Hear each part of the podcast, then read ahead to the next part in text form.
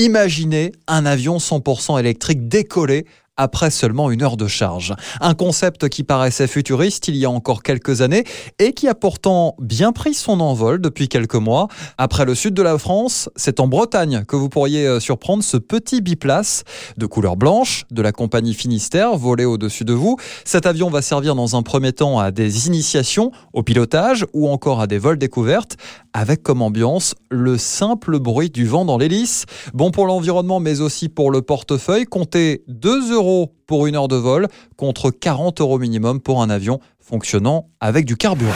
Après les airs, on atterrit sur l'eau avec le projet Bubblefly, un bateau volant, écolo et futuriste qui devrait voir le jour d'ici l'année prochaine. Il s'agit d'un bateau volant pouvant atteindre les 70 km/h en touchant à peine la surface de l'eau. Une technologie fonctionnant à l'hydrogène et qui pourra embarquer entre 6 et 8 passagers.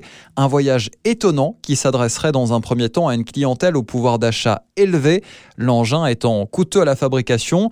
Imaginé par des Français, construit en Suisse, ce bateau Bubblefly a déjà des clients, des demandes en provenance du Moyen-Orient et principalement de Dubaï.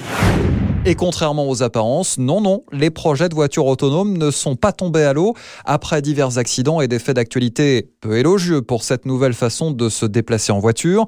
Les Américains repartent à l'assaut de ce véhicule de demain. Google vient d'annoncer une levée de fonds de plus de 2 milliards d'euros pour développer ces voitures autonomes. D'autres grands groupes comme Cruise, filiale de General Motors, ont annoncé euh, débloquer près de 5 milliards de dollars, là aussi pour assurer l'avenir de la voiture autonome.